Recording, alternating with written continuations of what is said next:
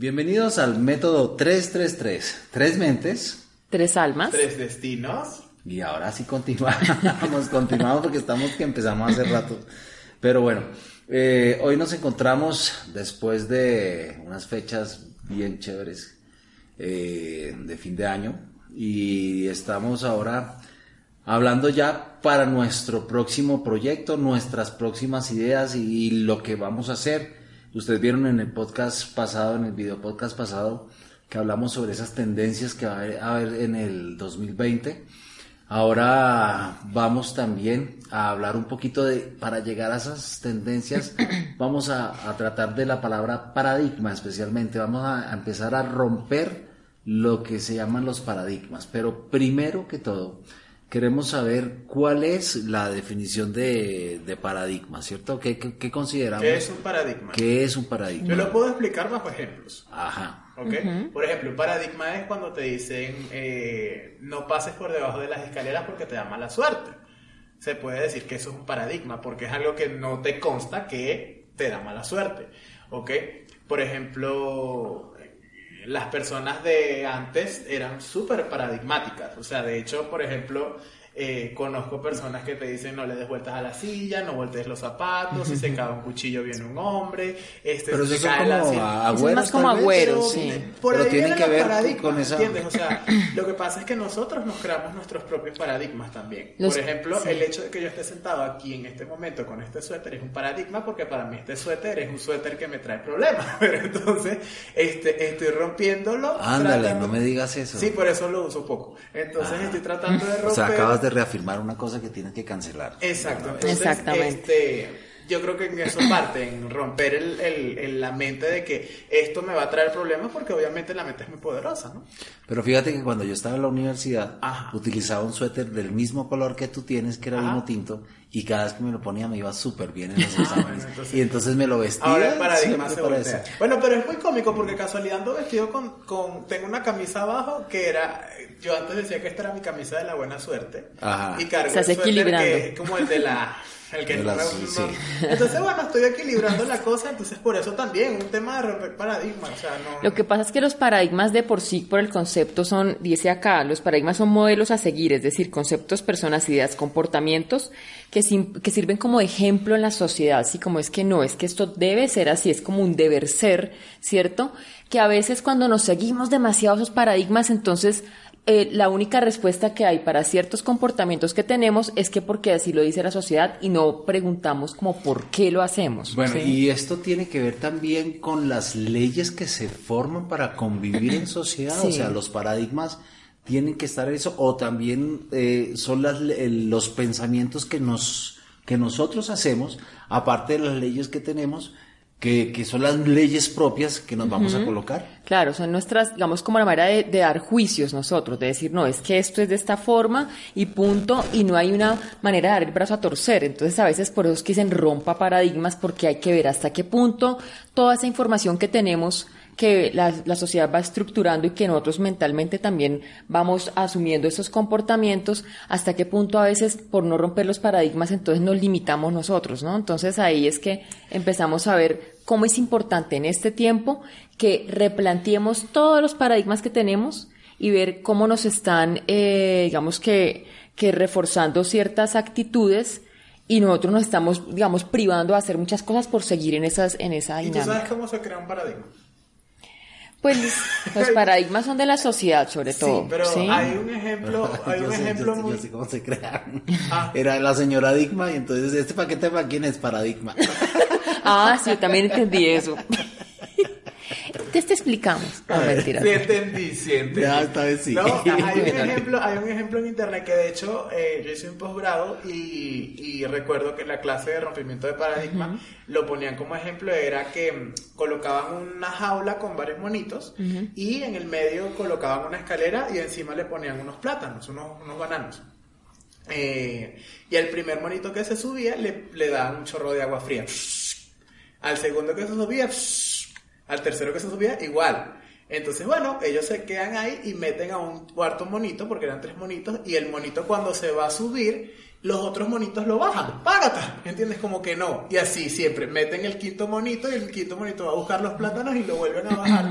y se va creando, o sea, el chorro de agua vino nada más tres veces. ¿Ok? Así se crea un paradigma. O sea, es porque no necesariamente que el quinto o el No sexto monito vaya a subir a buscar los plátanos, le va a volver a pasar. Pero como le pasó a otro, se crea como un esquema de...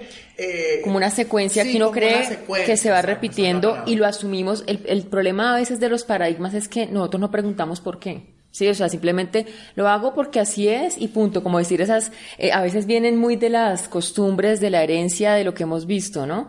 Entonces, que yo cocino esto, yo creo que da un ejemplo de alguien que, que por tradición hacían como cocinaban su, su pavo o algo así y le cortaban las, Las puntas. las Ese es un cuento famoso, sí, sí, sí. Y entonces le cortaban, entonces, ¿y por qué no? Porque así es. Porque es que así, así es. tiene que ser. Y luego ya venía otra decía, no, porque mi abuelita lo hacía así. ¿Y por qué lo hacía así? Porque sí, porque así es más rico. Bueno, muchas cosas. Pero ¿sabes por qué fue así? Porque es que le cortaron las puntas eh, y era una pierna de jamón. Le cortaron las puntas porque no cabía en el Porque horno. no cabía en el horno. O sea, la Entonces, razón de la... esa fue la razón de pronto principal. la tatarabuela dijo, no, es que es porque yo, eso se puede cocinar con todo. Lo que pasa es que yo le corté las puntas únicamente porque no cabía en mi horno. Y de ahí viene ese paradigma heredado.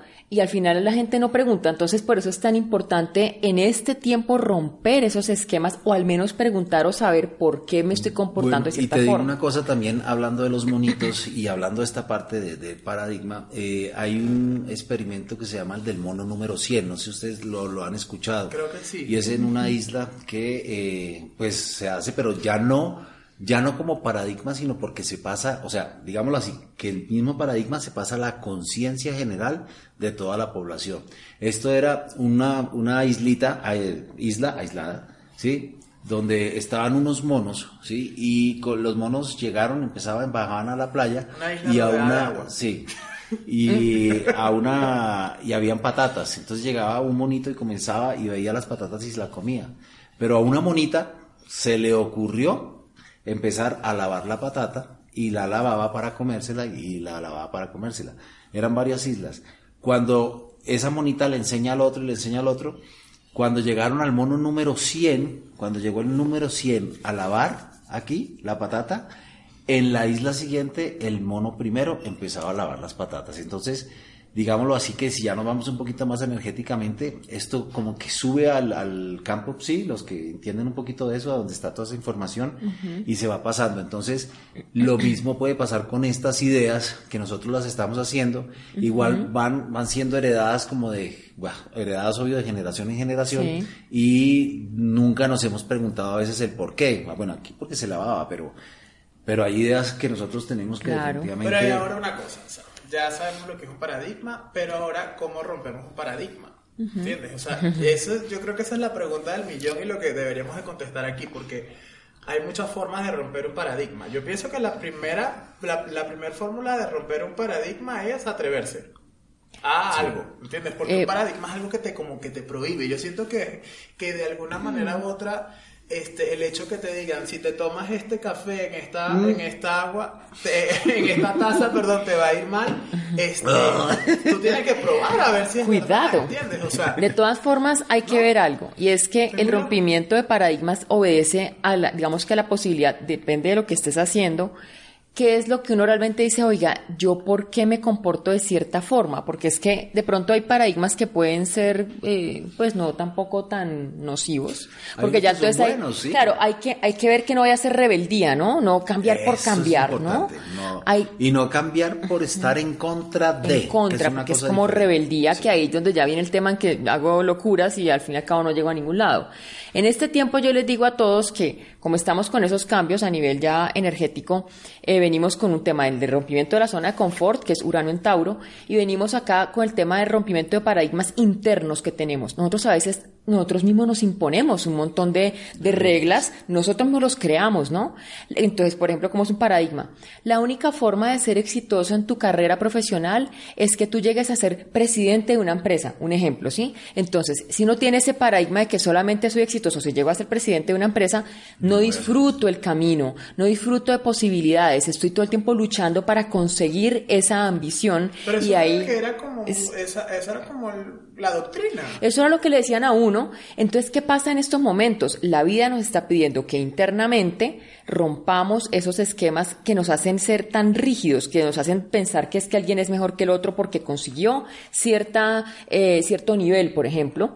Y eso tiene que ver con el tema de, hablando astrológicamente, Plutón en Capricornio, que desde 2008 nos está haciendo romper muchos esquemas de lo que creíamos que era lo, lo, que, lo que es el deber ser, lo que manda, lo que me da a mí el estatus y todo este tipo de cosas, lo estamos rompiendo. Y este 2020 es el momento del, digamos que el rompimiento final, que quien no haga esa introspección, porque hablamos de Plutón, Plutón rige la parte ya de la psiquis, de lo que sabemos que internamente debemos romper, pues entonces vamos a, sentirnos bastante extraños y, como muy movidos, como decir, oye, pero ¿por qué me obligan a hacer esto? Si dentro de mi mente eso no estaba estructurado, ¿no? Entonces romper esas estructuras no de una manera, como decimos, eh, de, de una locura, sino romper esos esquemas, como de, como de construir, ¿sí? Digamos que, como cuando tú armas un Lego y dices, no, voy a poner estas fichas acá, acá, acá, y, vuelvo a construir. La vida nos obliga a eso. ¿sí? Bueno, y tú acabas de poner el ejemplo perfecto con el Lego, por ejemplo. El Lego, el Lego viene y viene, dice, esto es para hacer esta casa,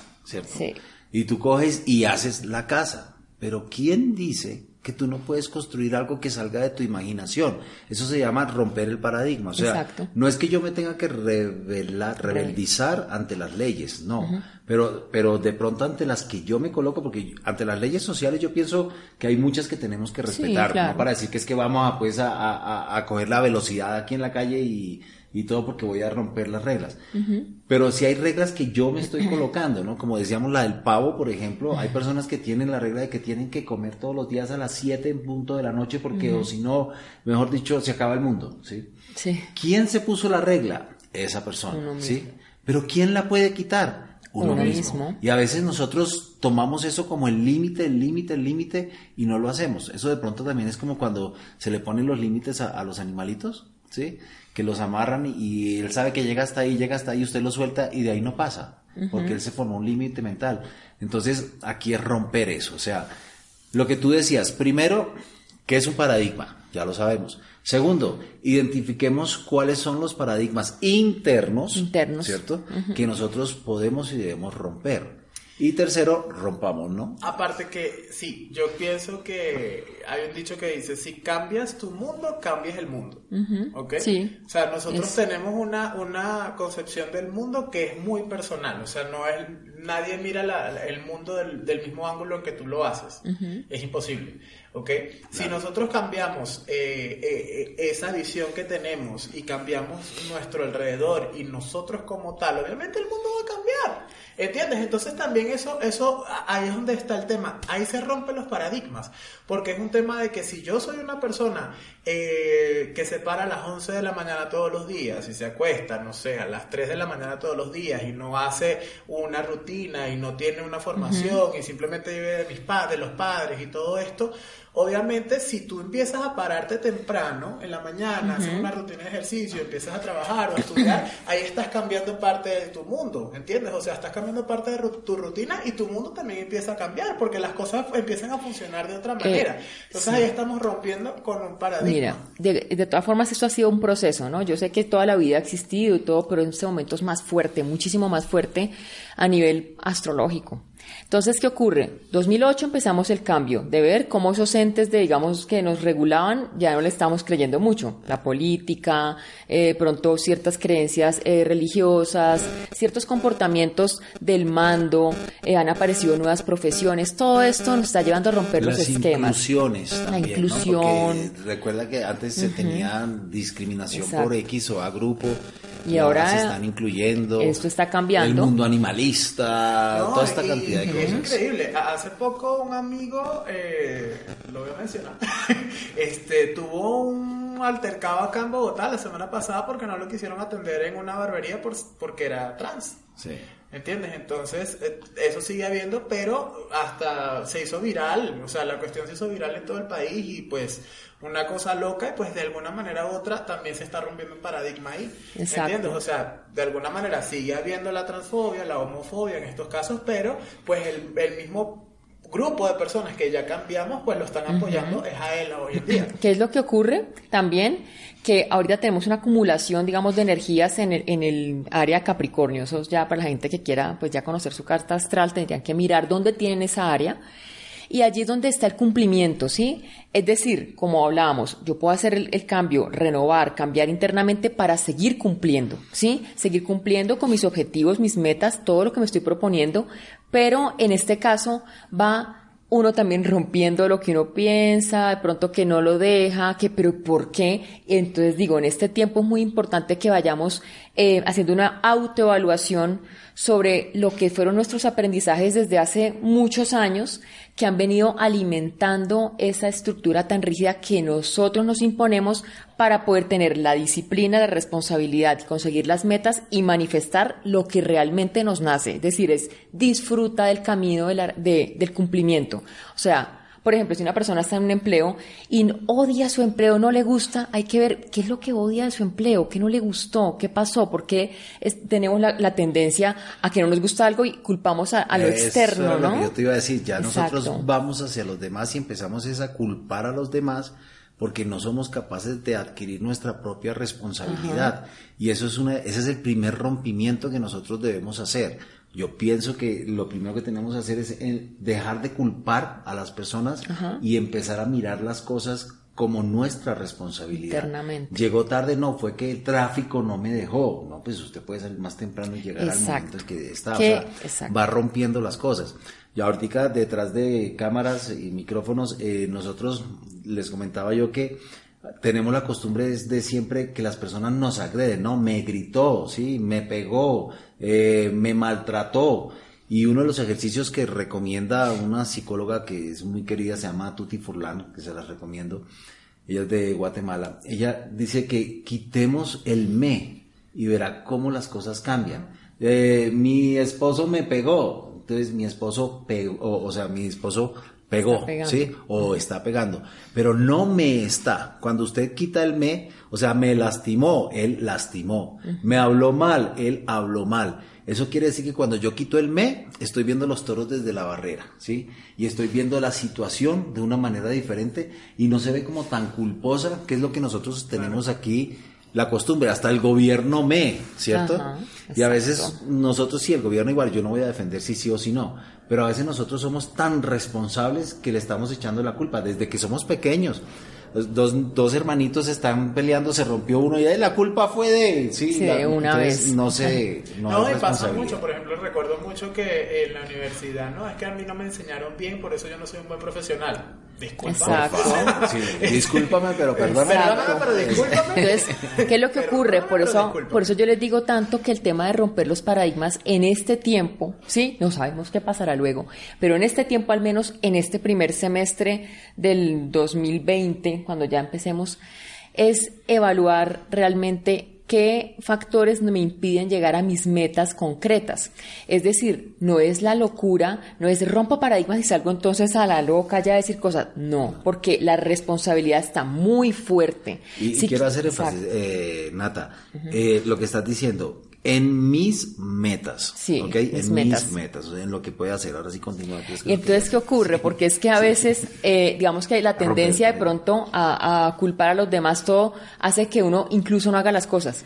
O uno se justifica, ¿no? Es que, por ejemplo, una relación de pareja. Entonces, la relación de pareja está de pronto ocurriendo esa situación de, que les digo, de Capricornio.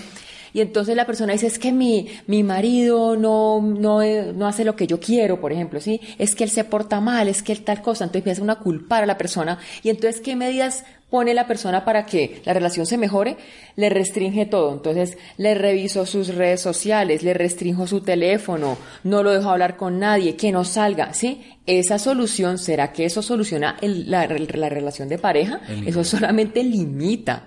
Y eso solamente destruye. Y usted internamente, pues va a decir, oiga, entonces no me sirvió la estrategia, ¿qué hago? Y hay sufrimiento. Entonces, en ese caso, la persona tiene que decir, ¿por qué mi comportamiento? ¿Por qué quiero controlar? Sí, en este tiempo, eh, la estructura de querer controlar y tener como, es decir, todo fríamente calculado, como dicen, es una estructura que es interna y como por qué tenemos que hacer lo que está pasando. Evalúe otras maneras de poder tener una relación basada en otros, en otros eh, Valores, aspectos, en eh, valores o sea, y no en el control. Sí, Y, no, y ¿no? también en lo profesional, porque también- por ejemplo, eh, conozco muchos casos, yo incluso también, o sea, que si organizo algo y, se me peló un minuto, pues...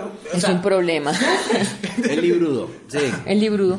Acá, acá el tema es que sí sería muy bueno que revisáramos el esquema de la carta natal de cada persona para ver dónde, para los que sepan astrología, cuál es el, área Capricornio de la carta natal. Recordemos que la carta natal tiene 12 áreas y cada una está regida por un signo. O sea, que uno no puede decir, ay, yo no soy así. Cada uno tiene su... su yo también soy libruda y también tengo harto de escorpio y tengo todos los signos, ¿no? Entonces. Yo sí soy puro Libra. Pero también tienes tu Capricornio en la parte profesional, como lo dijiste. igual como con los, con los rasgos, con los rasgos y las, las definiciones de las personalidades. Sí, lo mismo. Algunos somos introvertidos, otros extravertidos, los que conocen Mayor Briggs. Pero todos tenemos un poco Entonces, tenemos todos un, pinte de cada cual, sino que hay unos que desarrollamos más unas cosas que Exacto. Entonces, en eso es importante que revisemos esa estructura porque es la que nos puede llegar a traer, por lo menos en este 2020, si no hacemos un trabajo de conciencia y de verdad introspección, de revisión, de decir, saco esta basura aquí porque es la basura que no me está dejando soltar el control, eh, entonces podemos sufrir mucho, ¿no? Eh, porque vamos a sentir que todo está en contra de nosotros. O sea, no, no consigo lo que quiero, ¿qué hago? ¿Por qué no puedo? ¿Por qué no, no estoy más libre? ¿Por qué no nos deja ser libres? ¿sí? y ahí tiene que ver muchísimo el miedo, ¿sabes? El miedo. Porque para romper paradigmas uno tiene que armarse un poco de valor, y de valor no es como para salir corriendo a la calle, no sino sencillamente para primero, aceptar que esto que estoy pensando está equivocado, en primera instancia. Que no va, que es lo que no me deja evolucionar, que no me deja evolucionar como persona. Estamos hablando de que estamos entrando en una nueva era, que la era es un poco más espiritual y toda esta cantidad de cosas. Entonces, acepto esa parte. Y después, arriesgarme, como estabas diciendo tú ahora, está, arriesgarme a hacer las cosas, o sea, quitar los miedos. Y ahí empezamos yo pienso que lo, primordial es eso, porque igual que los miedos, eh, muchos son adquiridos, ¿no? sabemos que innatos son dos o tres los que tenemos y el resto son aprendidos. Entonces, empezar a quitar esos miedos, que esos miedos vienen de las creencias. Las creencias. Y las creencias, infortunadamente, las creencias nos limitan demasiado. Aquí es un tema y es si la vida nos está pidiendo salir de la zona de confort, sí, a todos, todos, ninguno se salva. Acá no vamos a hablar que es que solamente los tauros son los que son así, todo esto no. Todos vamos a salir de la zona confort, sí, haciendo cosas nuevas. el primer paso para poder salir de la zona confort con totalidad es que internamente rompamos nuestros propios paradigmas de control, de lo que creemos que, que controla todo, de creer, por ejemplo, que es más valioso ser, tener cierta profesión que otra profesión, que lo verdaderamente valioso es tener dinero como sea, que lo, sí, todos esos factores que a veces llevan a que uno, uno se vuelva rígido, esos factores van cambiando en la medida en que nosotros vayamos siendo, volviéndonos amigos de esos de esas renovaciones sí digamos eh, ahí es, vale mucho la pena que en este tiempo yo les digo hagan como eso lo decía un astrólogo muy muy chévere que se llama Pablo Flores y él decía tomen como su vida como una línea de tiempo vayan viendo en qué momentos ustedes les marcó esa estructura de decir, no, es que yo esto no lo negocio, ¿sí? Es que así debe ser, es que... es rígido. Solamente si me va, disfruto de la, no sé, de estudiar, si saco excelente en todo. Solamente eh, voy a ser feliz el día que consiga la casa de mis sueños. Solamente estoy contento si veo que, que mi pareja hace lo que yo quiero, por ejemplo, ¿sí? Eh, estoy feliz si todos me aplauden lo que hago. Todas esas estructuras, ustedes revísenlas desde que nacieron, en qué puntos se empezó a generar eso. A veces es por muchas situaciones de Ahí vamos más para atrás, como estábamos hablando ahora, no solamente en lo que yo empecé, sino en lo que me enseñaron y lo que aprendí de mis abuelos y tatarabuelos todo y todo ese, todo ese tatararerío que hay para atrás. Entonces eso tiene que ver mucho, ¿no? Los que conocen un poquito del tema de la parte de constelaciones. Constelaciones. Que uno tiene que mirar también porque a veces el mismo clan, cuando hablamos del clan es de las personas que componen mi familia, ¿Tú podrías explicar un poco qué son las constelaciones aquí? Las constelaciones son Las constelaciones familiares. no, eh, cuando se habla de constelaciones familiares se habla de que la, o sea, no solamente se tiene en cuenta la persona y la familia actual, sino todas las familias y las familias de familia que vienen atrás. Entonces, y todo eso forma lo que se llama un clan, ¿sí? Y ese clan tiene muchas, muchos paradigmas. Por ejemplo, una señora que no ha podido tener hijos y quiere tener hijos, en este caso, entonces ella eh, va- busca quedar embarazada y no tiene, o busca el marido y el marido no puede tener, busca un marido que no puede tener eh, hijos, por ejemplo. Entonces, si empezamos a revisar, en consulta, empezamos a revisar todos sus antepasados, nos damos cuenta que las mamás, entonces, maldecían tener hijos. No, que es que tener hijos es no sé qué. Y la abuela también decía, es que tener hijos es un problema. Entonces, esta mujer que comienza a serle leal al clan por todo este paradigma, ella comienza a buscar la manera de subconscientemente no tener hijos. Entonces, ahí vamos a, a todo esto. Los paradigmas que nosotros hemos formado a nivel de clanes familiares, también tenemos que ver hasta qué punto nos ayudan y generalmente hasta Pero qué ¿y punto cómo, nos y cómo hacemos en ese caso? Porque, porque por Pues tienes ejemplo- que venir a consulta con nosotros. Sí, porque eso es una, un Sí. tema muy personal, eso es, eso ¿no? es para mirarlo un poquito más y mirar Sí, a ver porque cómo- de hecho eh, veo casos de personas de que, de que vienen de familias divorciadas y se están divorciando en este momento, ¿entiendes? Sí. No, Entonces, y se, y se repite todo, mira. Y es igualito. Se repite. Se repite. Y, y, cua- y lo que decíamos la vez pasada, Nata, que cada vez que nosotros tenemos una cosa y se repite y se repite, es porque no hemos aprendido de eso. Ajá. Y es como la- las tablas de multiplicar. Si tú no te las sabes, si no te las sabes hasta que no te las sepas, no pasas a la otra. Y aquí la vida es la misma situación. Se te repiten. Busca las personas con el mismo perfil, ¿sí? Sí. O, o se te dan las mismas situaciones. A veces hasta en los hogares es lo mismo. Entonces la mamá es dominante, entonces la hija es dominante y la Sí, nieta es dominante y ahí todo es dominante porque se va repitiendo. Y no se aprende hasta que no se pasa, hasta que no se toma conciencia. Pero lo que tú dices es cómo lo hago. Solamente con tomar conciencia, con decir, hombre, sí, en mi familia pasaba esto y esto y aquello. Exacto. Con eso estoy disparando toda una cantidad de cosas que comienza a romper los paradigmas. Entonces ya yo comienzo a decir, no voy a repetir lo que se hizo en mi Tengo casa. que cortarlo. Yo digo que una de las maneras más, hay unas maneras simbólicas, ¿no? De hacer ese corte de esa, de esa estructura que uno dice, ay, pero es que yo entonces cómo hago porque no se desespera, ¿no? Entonces es imaginarse que uno está cortando esa situación, ¿no? Que uno está recortando como una tijera gigante que corta eso, como cuando tú estás... Visualizar. Lo más importante es uno primero, no, como no, no estar ahí sintiéndose víctima, digámoslo así, sino ver todo como si uno estuviera mostrando en una pantalla de un cine y estás viendo esa escena en la cual tú repites ciertos comportamientos que sabes que ahí quieres tener el control. En este caso, como les digo, para el 2020 es donde queremos controlar nuestro sistema de cómo controlamos y cómo queremos ver las ambiciones y lo que queremos seguir ahí teniendo como para mostrar, porque la vida nos ha dicho que es así. Entonces, como digo, la mejor forma es verlo desde como una silla, ver esa película, imaginar que estamos recortando eso y que eliminamos esa, esa, mm, digamos que ese pensamiento o ese comportamiento. eh, y eliminándolo. O sea, uno también puede hacer para eliminar algo muy chévere que yo veía y es que uno se imagina que hay como, como, un, como un hoyo así que se abre en el espacio y tú Botas todo eso lo botas ahí y se desaparece y ya se acabó. Porque de todas formas, simbólicamente la subconsciencia también es necesario que uno haga como, como un Como acto el simbólico claro, exactamente claro, de, claro. de Y- y, funciona. ¿Por qué Sí. funciona? No es porque sea mágico. No. Porque aquí yo pienso que nada es magia. No. Funciona porque sencillamente tú estás colocando primero la intencionalidad, segundo Sí. estás haciendo el proceso de corte. Por ejemplo, cuando utilizamos ese tipo de palabras, eh, lo, lo que decías tú, que este saco me trae mala suerte. ¿sí? Entonces, para yo cortar eso... No tan pues, buena suerte. Bueno, sí.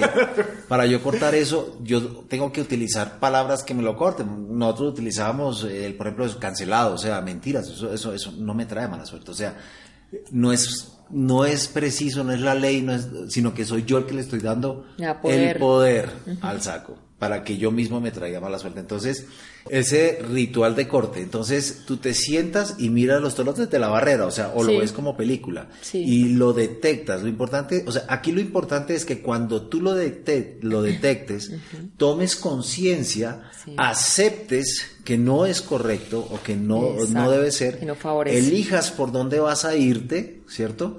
Y tomes la decisión y rompas. O sea, que si un día te tocó comer a las siete y media, ¿sí? Lo hagas, o sea, el mundo no se va a acabar porque comiste a las siete y media, sino porque hay una... Eso no quiere decir que voy a ser el conformista y que voy a... No. No, sino que sencillamente hay momentos en los que yo, si yo mismo puse las reglas, Claro. yo mismo las voy a quitar. A, ¿sí? a mí me pasó eso una vez porque eh, de donde yo soy hay una tradición. ¿De dónde eres 14 tú? De Barquisimeto. Hay una tradición que, se- que es la Divina Pastora, que es la tercera procesión mariana más grande del mundo. Son dos millones de personas en el- haciendo una procesión en la calle. Es algo increíble. Y claro, yo venía con la tradición de todos los 14 de enero caminar la cosa. Un día me salió un viaje para más o menos para la fecha y yo y el viaje teníamos que llegar el 13. Pero estábamos pasándola también en el viaje que mi amigo, vamos a quedarnos hasta el 15. Y yo en mi mente yo decía, pero Dios mío, o sea, ¿cómo voy a faltar a la cuestión, entiendes? Y tal. Y mi amigo, Álvaro, ¿qué pasa si no vas? Y pero es que Sí, o sea, la, Divina Pastora se va a quedar sin gente porque tú no vayas, o sea, vas a ir otro día y ya, ¿entiendes? Y, cuando yo, y en el momento yo me sentí mal, pero cuando llegué y vi que todo continuaba exactamente igual, como si yo hubiese ido o hubiese dejado de ir, dije, es verdad, y de ahí para acá no ha ido más. O sea, por cuestiones de, o sea, la culpa es de tu mamá que dijo que no volviera. Este, no digo más, pero, pero igual, o sea, no, no, no, no siento esa culpa, ¿entiendes? Porque muchas veces uno siente una culpa, ¿entiendes? O sea, pero es que no, eh, va a seguir funcionando igual estés o no estés en el momento. Sentir la culpa o sentir que como que perdí el control, como que ya no tengo esa posición de mando, ¿no? Recordemos que ahorita es porque sobre todo esa posición de mando, cuando uno ha visto que uno quiere la ambición y entonces llegó a este nivel y ahí me van a respetar más y todo este tipo de cosas son las que hay que ir rompiendo. ¿Por qué es importante? Y se los digo, porque ya veníamos hablando sobre el tema de las metas, de lo que queremos conseguir, de todo ese tipo de cosas. Si no hacemos el trabajo de la introspección que les estamos diciendo, de cortar esa situación, de romper la vida nos va a seguir poniendo motivos para querer seguir controlando y seguimos viéndolo desde ese punto de vista, ¿sí? Eh, por eso les digo, es importante valorar valoren, sean amorosos, sean personas que realmente digan, bueno, si tengo una relación y no está funcionando, controlar y estar detrás de mi pareja no me sirve, me sirve es valorar esa relación, valoro a la persona, me valoro, ¿sí? Y sé que las cosas de esa manera se equilibran y consigo los resultados. La única forma de poder manifestar los deseos, las metas y todo lo que queremos nosotros ambicionar en este año es soltando el control eliminando esos, para, esos paradigmas y esos parámetros que hemos puesto porque creemos que eh, volviéndonos más poderosos entonces somos, nos va mejor. Eso se debe eliminar. confundiendo el poder. también creemos que teniendo el poder podemos tener como que, o sea, equilibrio. ¿Qué tipo de poder? es lo más importante. En el caso de las parejas igual, si la pareja no está funcionando bien, si el esposo le casca o, si alguna cosa y está mal con los hijos y todo eso, como dice Enrique Olvera, o sea, pregúntate, ¿ese es el papá que tú quieres para los hijos? ¿Ese es el tipo de marido o esposa que tú quieres para ti? ¿O eres tú esa persona, la que la, en, en, este caso eres tú esa persona y que tú quieres que te traten de esa manera?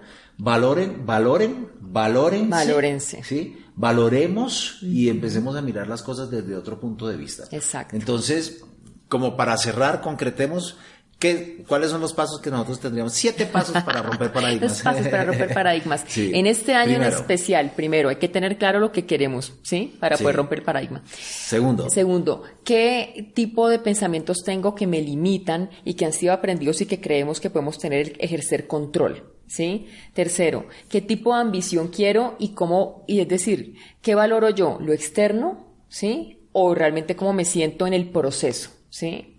Luego, ya después de que hemos identificado todo esto, tomamos ese pensamiento o ese comportamiento o ese tipo, digamos, de información, me la imagino que la estoy viendo desde otro punto de vista como si fuera alguien externo o una película, me imagino que lo estoy cortando, y que lo elimino y lo lanzo allá. Y ahora viene el último, y el último vendría a ser la voluntad de cambio y la acción. O sea, cortaste y ya como cortaste, ahora que ya corté, no, ahora no sigues cayendo. Actúa, actúa en diferencia a lo que estabas haciendo para poder hacer y romper ese paradigma. Y recuerden que si para cambiar el mundo, tienes que cambiar tu mundo. Cambiar el mundo interno. Entonces, Exacto. No se les olvide, suscríbanse, toque la campanita. Ah, recuérdense que también estamos en Spotify, en Apple Podcast y en iBooks. Sí, Aparte de YouTube, también si nos están viendo por Y nos pueden escribir eh, aquí preguntas, sus, sus lo que quieran. Escríbanos. Ok. Un abrazo y hasta la próxima. Chao.